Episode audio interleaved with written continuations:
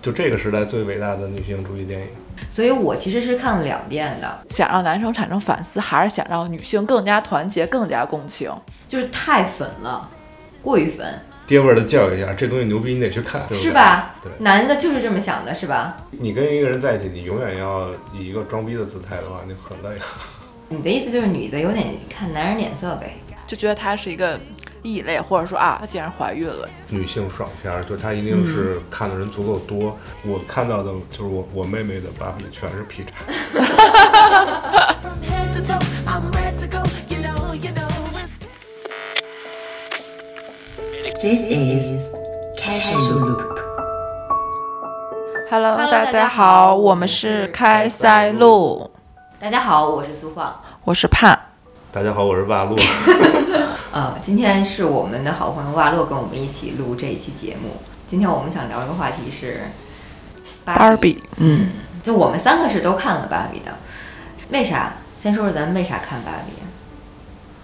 哦，我就是网上的营销打动了我，我就去看了。我是你叫我去，我才去看的。嗯，因为它本身还是偏女性向的嘛，我觉得想看看这种提倡拍女性向的电影能拍成什么样子，我就去看了一下。那瓦洛为啥？呃，我加了一个就是会聊一些女性主义的一个听友群，群里的人都在组织看芭比。我感觉是不是我应该看一下？看之前对这个电影一无所知。那个播客应该叫剁瓜切菜。剁瓜切菜，加入他们听友群，也是对女性主义和相关的事儿比较感兴趣，对所以才会去看这个电影。对，那你看完了有什么感受？看完就非常喜欢。我觉得这个，我说说一个爆言，我感觉这是就这个时代最伟大的女性主义电影。哇塞，我想解释一下，因为就是说，呃，比如像有些人提到说它可能不如那个《末日狂花》，但我想说的是，《末日狂花》是我在电影赏析课上看的，嗯，但是《芭比》是所有人去电影院看的，这个完全不一样。因为《芭比》它制造的这个讨论，然后这个话题的热度，其实它也是电影的一部分。嗯，所以从这个意义上来说，它就是名副其实，它是最伟大的，就这个时代最伟大的女性主义电影。嗯，应该从商业性和市场上，以及它嗯，女性主义就是这个，它需要话题热度，对，就是那种浪潮嘛，对。就是你是从比较现实面上来看的。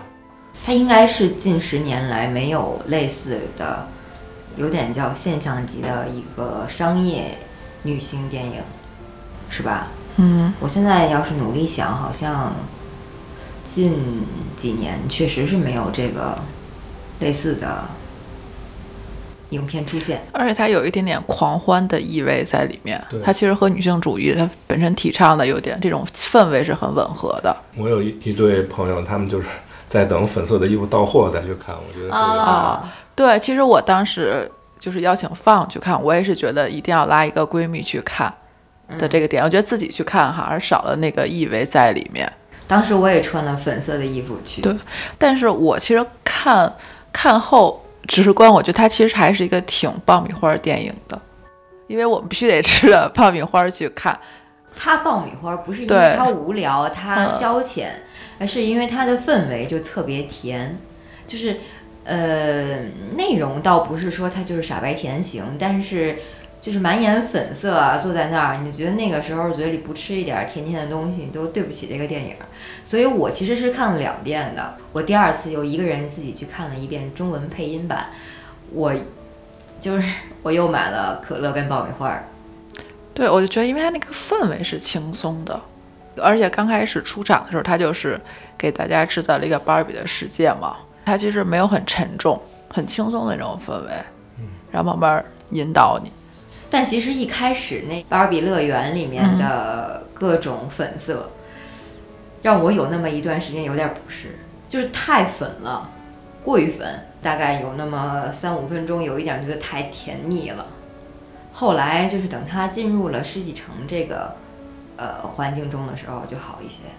我还是比较喜欢前边的氛围的，因为我觉得它是比较 抽真空的一个氛围。它介入了现实面之后，我觉得它就是有一点点说教或现实层面那个意味在里面了吧。我对它的那种未知和期待会少一点，因为我知道啊，现实大概就是这个样子。然后刚开始我就有点想说，它在这种架空虚构之中，它能就是呈现出什么样的状态？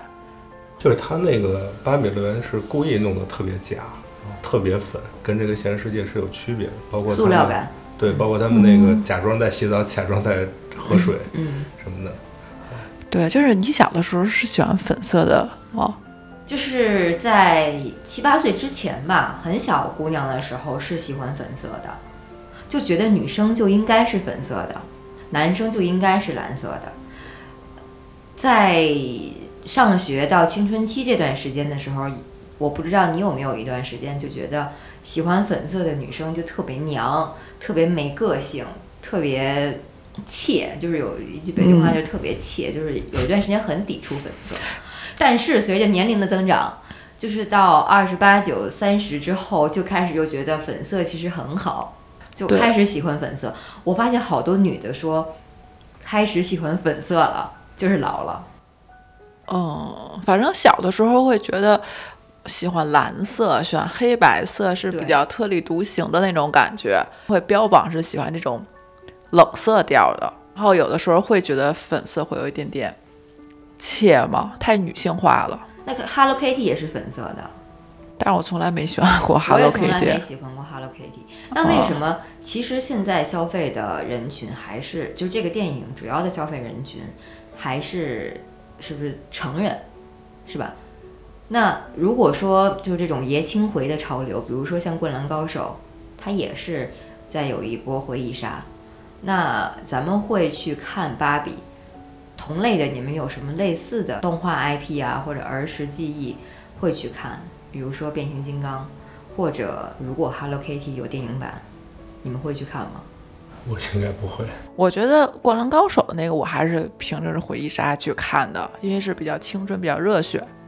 嗯，那个时候。如果要是《美少女战士》出的话，我应该我也会去看。就芭比跟这个又不太一样，芭比本来是没有动画的，它不是呃迪士尼的一个什么产品，所以它这次应该是他第一次做电影吧。我看这个电影完全不是因为回忆杀，我只是觉得它的热度比较大，然后想看看究竟为什么热度这么大，去看的。我之前的期待特别低，我觉得这就是一个粉粉嫩嫩、开开心心的一个电影，没有看到任何的剧透类的评价。我根本没想到后面会是有肯和这个女性主义，然后父权社会这些事儿。所以对我来说，我觉得这个片儿还是真挺厉害的。看似是在讲一个就是消费性质的这么一个电影，但它其实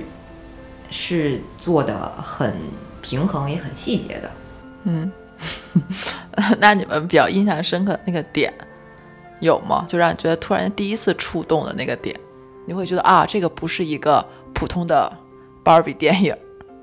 其实我看了两次，嗯我第一次看的时候给我的一个点是，肯开始去图书馆找书，开始重视就是男人与战争、马的这些关键词的时候，我开始想这个片子可能不只是单单讲芭比的事儿，但是我带着第一次看过的这个心态再去看第二遍的时候，尤其是第二遍是中文版。它第一个给我带来点的，就是芭比不是去找那个怪人芭比，嗯她要爬一个大楼梯，爬上去自言自语的说：“她说如果我的脚天生就是扁平足，我是打死也不会穿高跟鞋的。”这点我在第二次看的时候，突然觉得是很有值得想的一个事儿的，就是。芭比之所以会穿高跟鞋，是因为她脚天生就长得和高跟鞋匹配。那个时候，她开始有一些所谓人的这个同理心，就是我们女生的同理心，因为我们天生的脚就是平的，而穿高跟鞋这件事情对我们来说就是一种折磨，但我们还是在做。她第一次面对这种痛苦和美丽之间的这个，这叫什么隔阂？他意识到。这不是我本性，他的本性是完美，是漂亮，但他一旦这个脚有变化之后，他就发现这两件事情是违背的。嗯，是要做出选择的，对吧？对，嗯所以这是咱们第一次看的时候我没有注意到的一个细节。其实那个时候就已经开始在点题了。我好像更第一个触动点跟女性好像没有任何关系。第一个重点就是他们在开 party，他们在嗨的时候，他突然讲到死亡的时候，要打消这个念头，他还要假嗨，因为他觉得啊，我不能扫兴。嗯，对，然后我就会觉得啊，原来你在一个同这种所谓完美的世界里边，你还是会有这种情绪，不能扫兴这个点，我就觉得就是在现实生活是这种大家会考量的一种情绪。嗯，对，当时就会觉得啊，他可能就是有一些比较人性化的处理了，就开始脱离这个童话世界了。对，这个当时我就会觉得啊，可能没那么简单。比较触动我的点就是，放你不觉得片头特别牛逼吗？就是那个恶搞太空漫游的那个。嗯，我知道你也喜欢太空漫游，就是因为我男生嘛，我也没玩过那个芭比娃娃，然后我一直觉得那是一个物化女性的一个玩具，然后后面看那个片头，我才了解到，就是说在芭比出现之前，等于说那些玩偶都是让呃女性扮演母亲，但是芭比相当于是她可以活成的那个样子。我觉得这个，就这个我是之前不知道，等于说在当时那个时代，它其实还挺进步的。嗯，特别是后面做了一些呃功课，我也是听一些播客了解，就是说他那个创始人，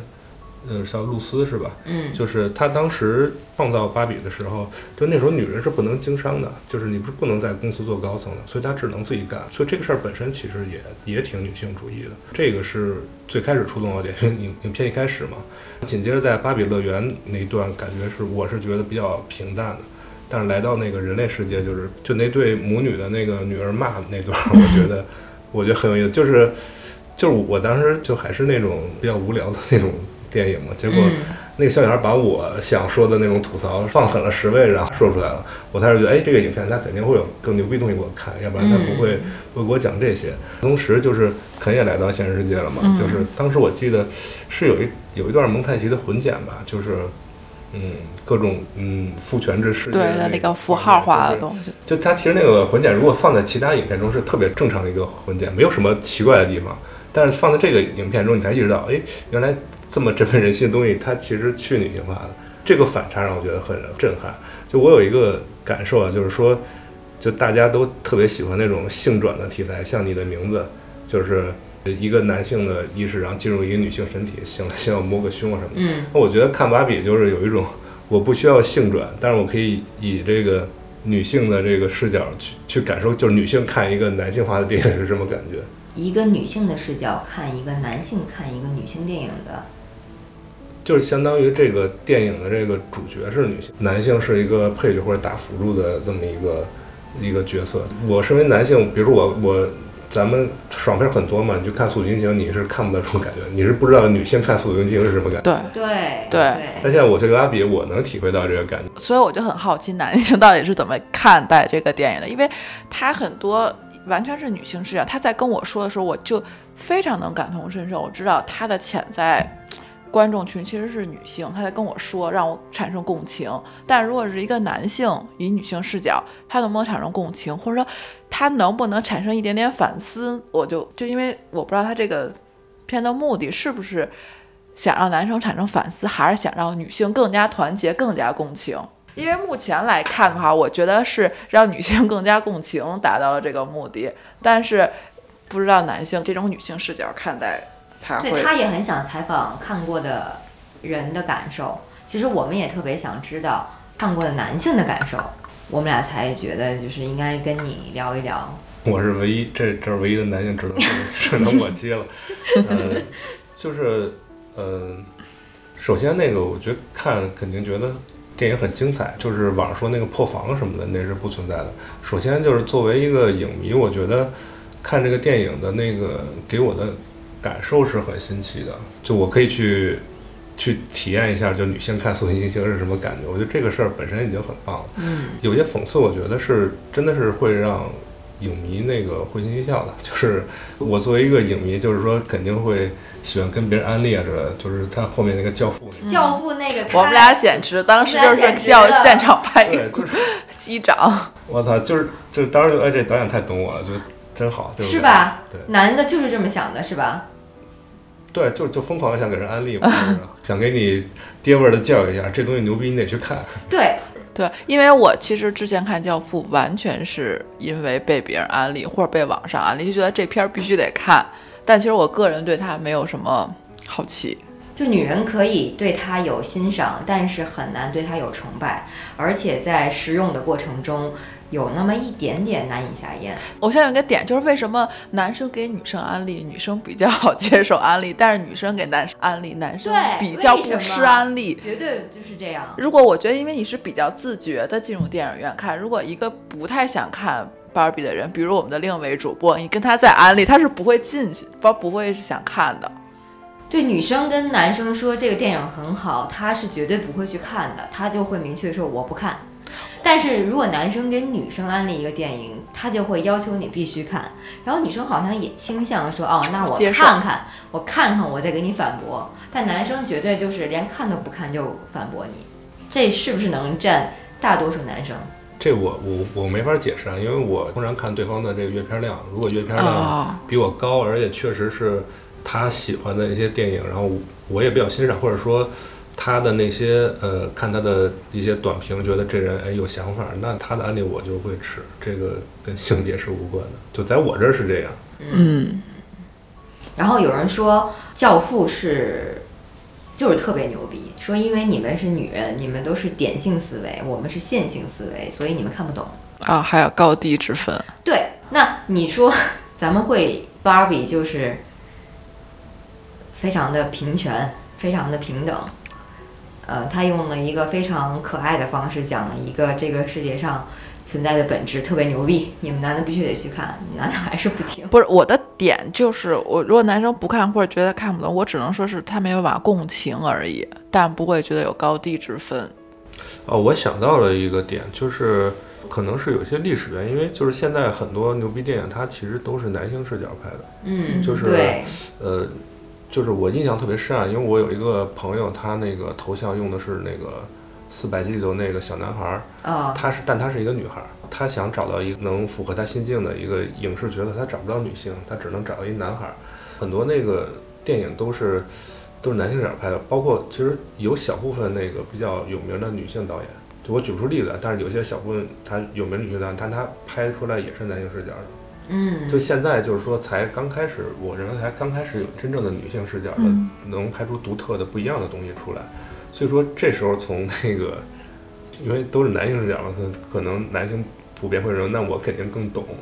他也还没看过女性视角那些东西嘛。对，都是符合男性父权逻辑的电影是牛逼的。可能我们也慢慢习惯了这种设定。我们也习惯了，嗯其实咱们也习惯了。但是就是芭比这个妙就妙在，只有在芭比的世界里面，是女性视角是得天独厚、与生俱来的。肯会是在这个所谓不入流的这个视角里面的人，是是现实生活中的女性，所以才会有这些冲突。比较能引起我的共情，因为很太直白了。但是我其实没有在这些角色之中，他不是其实有很多芭比的角色吗？我没有看到其实太多女性特质，因为他们可能有好多没有在现实生活之中有所体现。就是她可能女性特质是什么呀？性格，她可能外表和女性特质，因为你看她在各个职业，她当了各个职业的那个所谓的算是女母性社会里边各个职业，但她其实怎么当的那些职业，他没有说女性特质能怎么胜任这些职位，就没有凸显真正的女性特质，他可能只是带过，然后只是呈现了一个结果。因为后来其实他讲这个生育问题，因为他是没有生殖器官的嘛，直到最后，其实他也是一个类似于开放式的，他到底要不要这个生殖器官？其实生殖器官就是女性很很大的一个标志。你不存在生育这个问题的话，它其实在某种程度上去有点去性别化的，它只是外形是性别化，它可能性格。它里边我觉得也没太展现，它所有的男性、女性都特别符号化，它没有真正触及到底层的东本质的东西，这样我会觉得它其实有一点没有把女性那种真正的困境表现出来，还是比较偏梦幻、比较偏爽剧的。所以我觉得它开始其实有一点爆米花电影。轻松的看，爽到我的痛点，可能一两个就让我犯泪。但其实真正那种纠葛的困境，我其实是没从这个电影中看到。那我们就说到这个去妇科看病的这个开放式结局，你们的理解是什么？他是去干什么呢？我觉得有两种可能，一种是他来到了人类世界，他就会自然的有了女性生殖器官以及带来的相应的其他的问题，嗯比如说痛经，比如说妇科病，所以他去寻求医生帮助。另外一种是他还是无呃无性器官的，他来到妇科，他想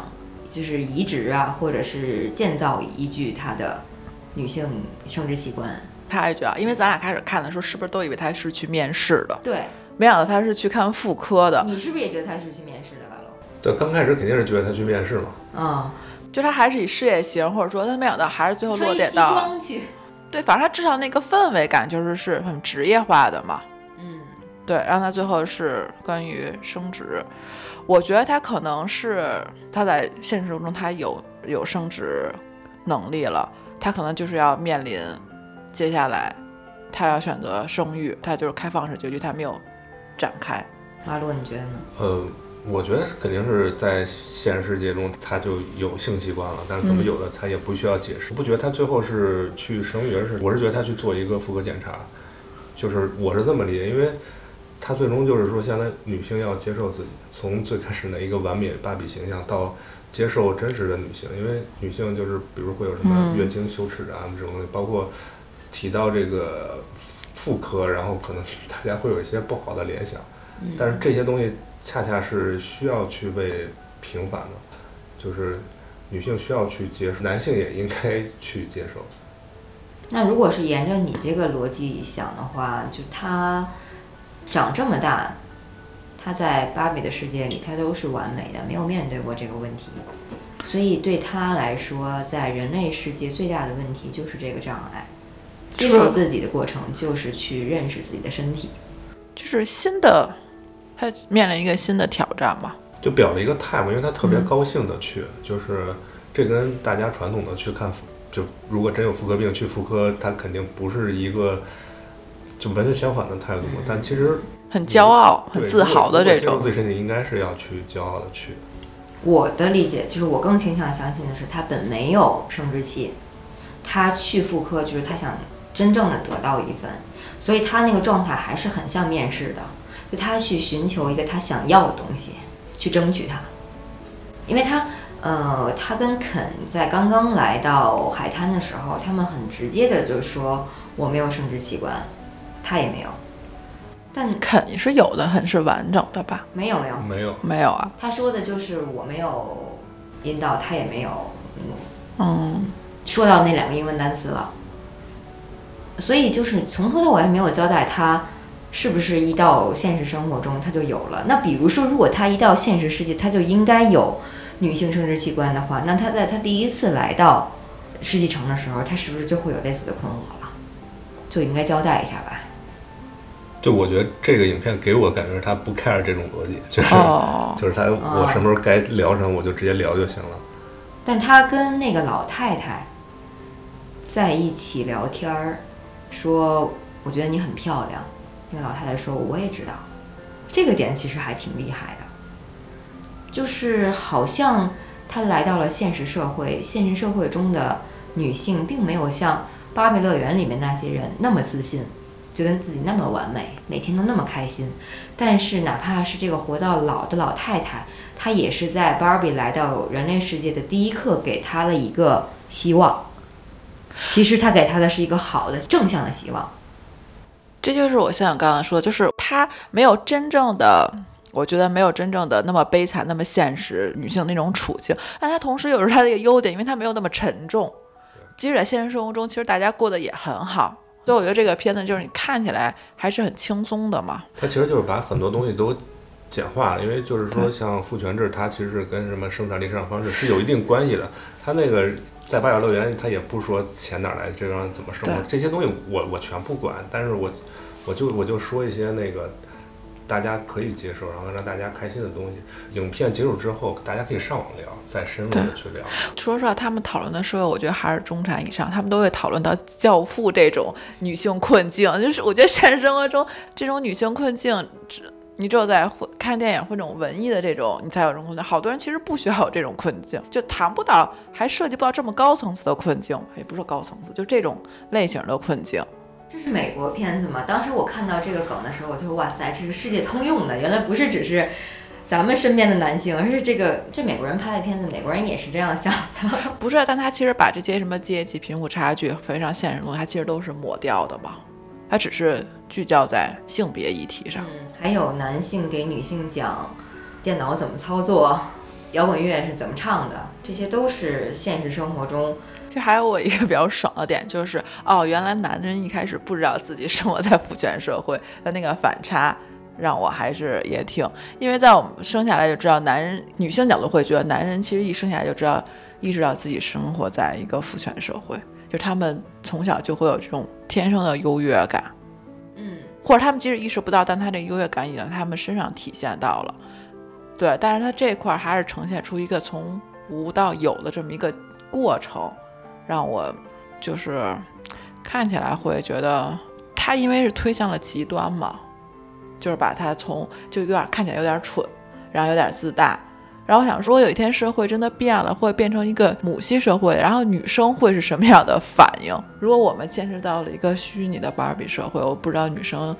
会这么自信的接受这一切，还是有一些忐忑，还是有一些反思。那你看，像肯他说，我也不想当领导，当领导很累，太累了，他哭。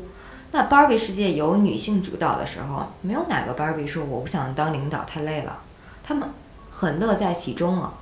你看，就是这个经典芭比，她就是我们说所谓象征着她在芭比乐园里面是这个领导的位置。那她想的也就是每天我都要开心，每天都是 party 所以。我觉得他开始是虚假的世界嘛，他开始就出现在一个看似很和谐、不允许自己想非常深刻的话题，类似于死亡，他一定要维持这种欢乐和和平的状态。嗯，也是，这是因为肯他来到了人类世界之后，他也被洗脑过一段时间之后，他才会发现回去当领导是很累的。而且刚开始非常极端，刚开始他不是都不会留肯在他家过夜，他们的世界里是不需要男性，男性是非常附属的，就是他们要绝对纯净化一个快乐至上，他没有到男女融合的那一步嘛，还。肯一回来就把这个世界变成了所有女性都称为女仆。当时我看的时候也有一点，能做到吗？就是可可能吗？他就是把一些男女之间交往不平和的状态比较极致化的表现了一下吧。其实不觉得他呈现了一些类型都挺典型的吗？在我们生活中你也能见到这种女性。那瓦洛呢？就是作为男性，你们是真的喜欢能围绕在你身边求助、帮你送酒、送咖啡，穿得跟女仆一样的女性吗？这 这每个人不一样吧，我我可能还是喜喜欢就是有独立思想可以教育我的，哦，互相学习嘛。你要不然的话，你跟一个人在一起，你永远要以一个装逼的姿态的话，那很累。嗯，所以他就是极端化的两个，他没有想到有中间，也不是中，就是这种类似于中间层，而且大家就是所有男性所谓的直男那一点，我觉得你可能有直男那一点，但可能你就是很细微，你也不会日常摆出，就是日常显露，可能是只是说跟你很亲近的人，你才能展现出你的那些特质。就是男性还不是说生下来就是嗯特别直男那种，其实还是被后天塑造。所以我看那个影片里，肯第一次接触父权制，然后他那个特别高兴那个样子，然后我觉得就觉得特别像现实中的男性，因为男性小时候就会有长辈跟你说，你是个男孩子，你要坚强，你以后要顶天立地，就被这一句话。对于小孩来说，哇，我牛逼了，我以后会很厉害。小时候会被这句话激发吗？对，就被这一句话，就是你以后不能跟女孩一起玩，不能跟她玩那些那那种游戏，你你要跟男孩子一起玩。但是你小时候会因为啊，你是一个淑女，你应该温婉而被这话激发吗？我我完全不会可，能会被要求，但没有被激发。对吧？可能能让咱们兴奋的点就是女孩跟男孩一样这句话，反而能让咱们更兴奋。巴洛，你的意思是男孩本来生下来并不觉得自己特厉害，而是被后天身边的人、家长、环境灌输的这种。社会性别的塑造，我觉得相当于那一个男孩的社会性别塑造，大概从他几岁开始，你有意识？我觉得从记事儿就开始了。比如一女孩儿，她如果哭了，然后家长应该不会说别哭，你是个女孩子，应该不会说这种话吧？但是男孩儿就会说，那也有刻板印象啊，比如女生可能比较淘气啊，在外头玩经常冻伤自己，会说啊不要像假小子，就像假小子一样，嗯，对吧？也会有这种刻板印象。对啊，男性其实也有很脆弱啊。然后像你说，你也希望有人引导你嘛。嗯，我觉得女性好像还挺愿意承担引导别人的。角色。你看，就比如说，经常会说这个女的，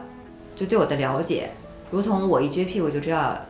你要拉什么屎。那我后来想了一下，为什么女生会容易做到这一点？首先，在比如说《教父》这件事情上，给你推荐一个电影，你不喜欢、不想看，你回去看一下，然后你可能找到点来反驳。还有就是，男的觉得所有特别好、特别棒的事情，女的可能第一反应是我先听听，先顺从。但是女人可以完全抓住男生在哪些点里面会觉得自己特牛逼。当女生 get 到了这个潜规则之后，就好像可以掌握了男生的一些脉络。就我就知道你这个时候得说什么话，比如说搬一个东西，男生就会很鲁莽，然后这东西就掉了。就你可以猜到，你可以一个女性的视角观察男性的生活方式之后，对他们有一个预设。是因为男性比较外露吧，外显。这个还是因为女性是偏嗯稍微弱势一些嘛，所以她才需要先观察。你说的其实有点像讨好型人格嘛。是吗？我觉得是男性是为了比较外露，女性一般先不外露，比较内敛一点，相对而言女。生可能比较谨慎。对，那这个是现象，那谨慎是什么造成的呢？为什么不能外露呢？为什么不能有想法就说呢？呃，男性他会比较外露，别直接说自己想法，但他很多时候可能说的就是错的，但他不在乎。那女性为什么不行呢？我得有个点来反驳你啊，我得抓着你的逻辑错误，我再反击啊。你明不明白？就是男的可能就是武断的说你就不对，我就反对，但女生似乎是想找到一个由头和原因再来说服他。想要自己更理性，就是得有道理的时候才能发言。男的可能不在乎，我没有道理，我也是，就比如说爽，他永远在录播客的时候，他都无所谓对，他的口才是无所谓，他就他说高兴就行。但我们俩就会想，这个事情说出来到底有没有意义，然后最后落脚点在哪儿，是吧？不，所以说还是觉得这是因为女性相对弱势，就是其实弱者她肯定更倾向于观察。有道理。那还是长久的父系社会造成的这种，你的意思就是女的有点看男人脸色呗？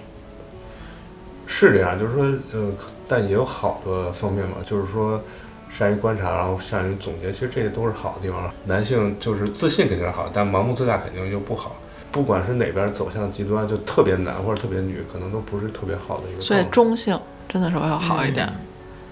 女的盲目自大的人好像也真的不多。因为在里边看肯就是那种自信的状态，我就觉得有点可笑。在一个女性看来的话，就对她穿上一貂皮，她就觉得她怎么了似的；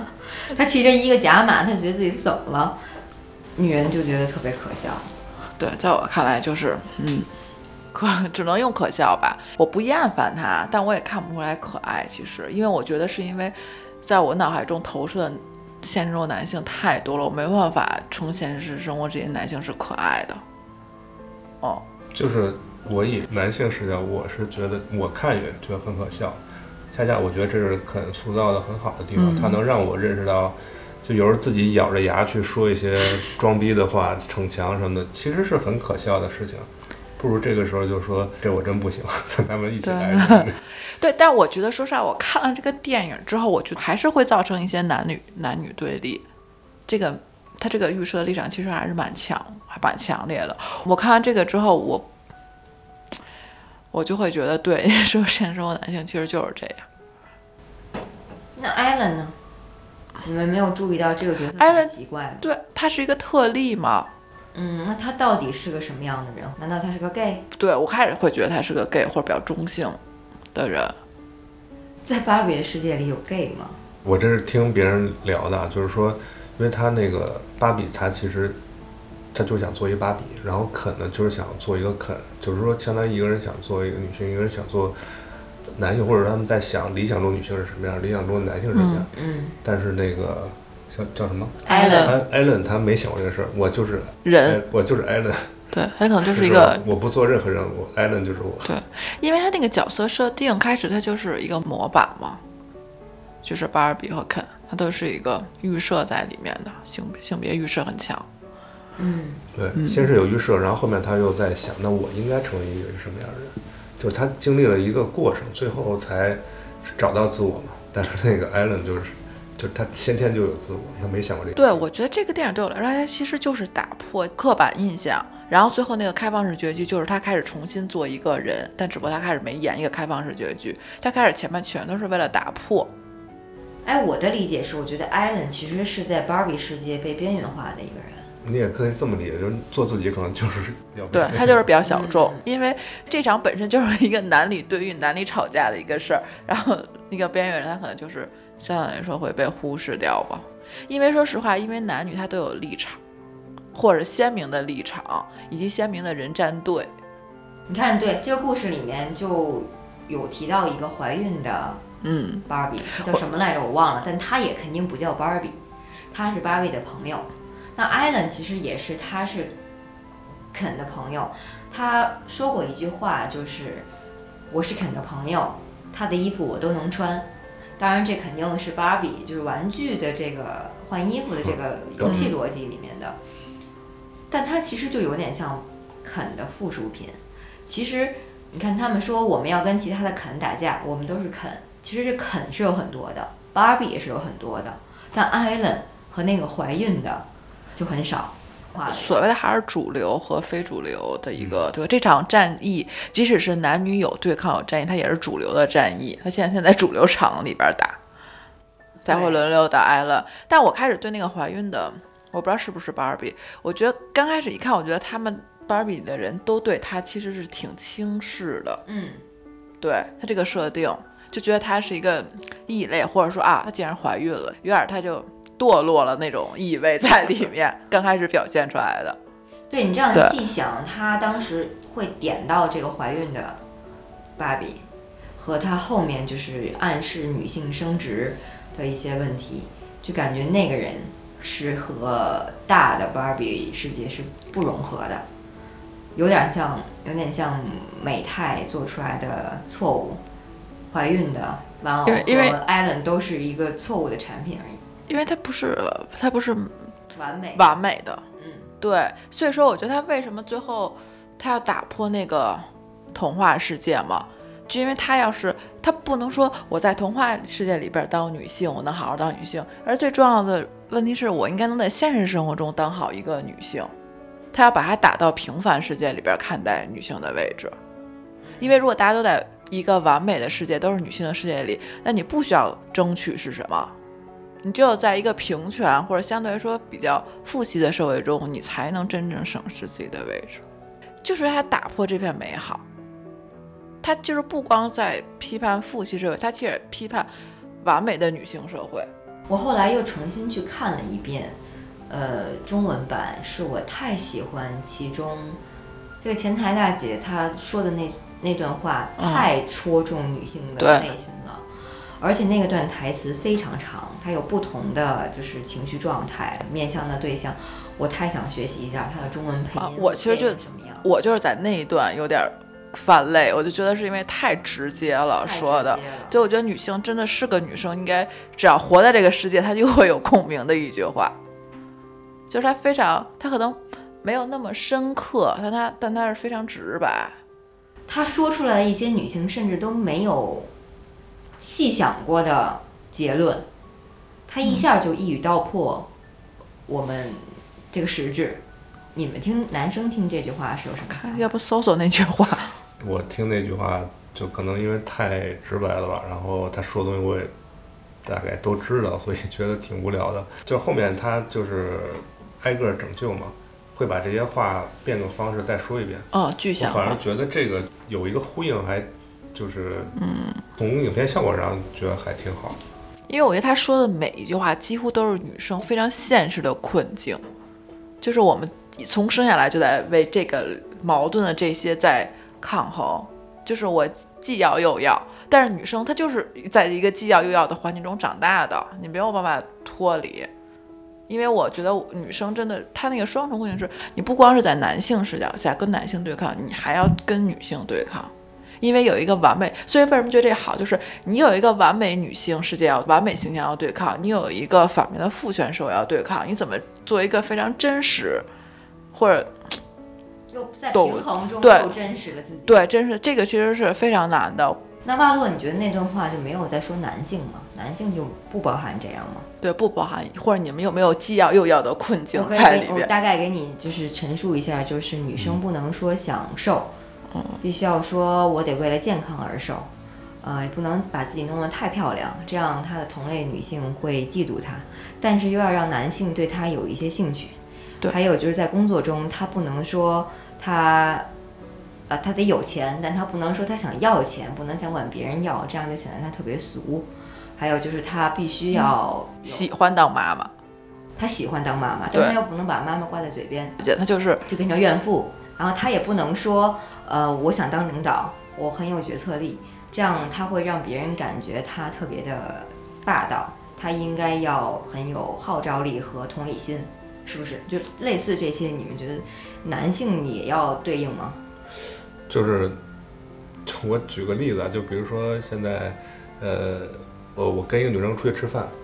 我感觉怎么结账我都是错的，就我请客感觉不太对，然后 A 制也不太对，然后让他请客也不太对，这个对确实是有点。其实，其实我觉得这个问题就是说，这种既要又要，是因为就是说，呃，发展是需要一个过程，嗯，所以说你现在就是直接达到那个比较好的状态，但是现实又是这样的，所以就会把你往回拉扯，让你没有身材焦虑是好的。但是说你现在这一刻，那那你就撒欢儿了，然后就完全不做身材管理，那你现在身处的环境又没改变，就会有这种让你有这种既要又要，我觉得是这样。马洛，你会推荐这个电影给别的男性朋友看吗？我会推荐，但是我可能会那个挑人，就是特爹味儿那种，我可能就 哎，对，其实。我其实是有刻板印象的。哦，因为电影，我平时有的时候是会问一下我男友会不会看这个电影，我毅然决然，我连问都没问他，因为我觉得他肯定不会想看。对，然后他想看，对他，结果他可能还是保有兴趣，但是我就是我预设了这个立场，我觉得他可能会就觉得很无聊啊，或者加上网上营销，他会不会很反感？我说说，我连问都没问，我就是就是这个刻板印象。然后其实我觉得还有 我观察里还有一个刻板印象，关于咱俩的。因为我开始 刚开始看电影，主角芭比，我就当时会说，哎，这个芭比有点老。然后你说了一句，哎，还有胖芭比吗？我当时印象说，我就我们两个其实也是对这个带有一些预设嘛。对我当时想说，哎，虽然我们是女性，其实我们两个也会有一些评判在里边嘛。其实这个片子最开始他们在 party 那场跳舞的时候，嗯，让我印象很深刻的是那个坐轮椅的 Barbie，我会觉得就是其实他还挺包容的，他能有一个坐轮椅的 Barbie，唉，就这个世界就 Barbie 世界就很奇怪，就你既要完美，又要大同，然后又让坐轮椅或胖或怀孕的 Barbie 都同样的自信完美，是挺难的。但他又在做到，他又努力的，这部影片努力的没有招到任何人，没有让任何一个群体感觉自己被抨击，不管是黑人啊、残疾人、胖人，我觉得他是确实是做到一碗水端平了，有一种关怀在，对，是吧就是？说，呃，其实肯塑造的挺好，也挺值得男性观众看的。嗯然后一个女性主义电影，然后而且他的这个出资方美泰虽然在里面全是那种反派，但你嗯最终看完之后，你不会觉得他们是负面的。呃，美泰的领导他们滑轮滑的时候，他说了一句话：“你以为我成立美泰做这些芭比是为了挣钱？我其实是在保护每一个小姑娘的梦想。”这句话真的太给爸爸长脸了，明显是在用一种很可爱的方式，给嗯投资方了一个很好的答复。据说啊，是在美国要开始有芭比乐园了。这部片子可能是一个巨大的广告。刚刚你他说那话，我是站在资本的那种看，我觉得他就是一个有一点虚伪的资本家的说辞。对，我也是站在资本的角度考虑，但是就我觉得需要一个这种女性爽片儿，就它一定是看的人足够多。我的意思就是说，最终导演把这个事儿促成，他其实是很厉害的。嗯，嗯，他把各方都舔得很好。对他总得有人愿意出钱吧？而且美泰这个公司，它创始人他其实还是挺女性主义的，就是嗯创始人是个是个女的嘛，就各方面平衡，我觉得真的很不错。我觉得可能就这个芭比它这个传播或者历史，可能在美国和中国的语境还是不太一样的。因为那个片里那个小孩儿就会说他是芭比是个刻板印象嘛，要打破这种刻板印象。但我们小的时候玩芭比，我觉得并不是他要塑造我们成为那样的女性，她就是一个玩偶。它是美，就是大家都喜欢美的东西。对，它是一个美的东西的一个玩偶，它我觉得它没有那种刻板印象，要塑造女性一定要或者什么追求完美，或者它就是一个希望的一个寄托而已。我觉得在中国，它的那个意图没那么强烈，没有那么强烈。没有那么符号化。对我们小时候玩的时候，不会觉得那么符号，就是我觉得它的符号化还不就是可能在中国语境中没有琼瑶带给我们那么大。琼瑶反而我觉得是一种规训或者塑造女性形象，或者那种对爱情、浪漫爱情的那种追求。对对，我觉得反而芭比可能更，我觉得更童话、更纯真一点儿，对我们来说。嗯，对，它对我小时候的吸引力就是可以无限换衣，对，我也觉得是。对美和时尚的追求可能反而更萌芽于此，就更重要一点。那你们青春期之后会把自己的芭比玩具变成怪芭比吗？不是青春期之后，就小的时候肯定会，我觉得就是玩腻了之后就会变样儿。就会把他头发剪掉，我会给它对啊，然后也会让他劈叉，大家都会，而且芭比可能日常来说大多数时间是光着的，哦，因为不知道给他穿哪件衣服好。我觉得劈叉这点太绝，因为我看到的就是我我妹妹的芭比全是劈叉。我我有一个问题，就是你们看的时候，就是说场里观众构成大概怎样？而且我特别好奇，就是国配的，就是观众构成跟这种原配观观众构成有没有区别？咱俩先说，咱们俩一起看的那场女性居多。我那场里面是有一对情侣，有一个单独的女生，有一个我，还有一对母女。那两个母女也还挺可爱的，两个人戴了两个粉色的电动车头盔，然后他们就在我后面。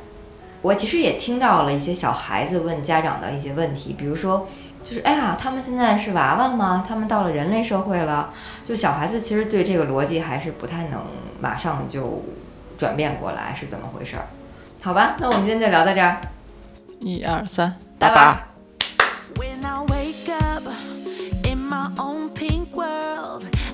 up out of bed and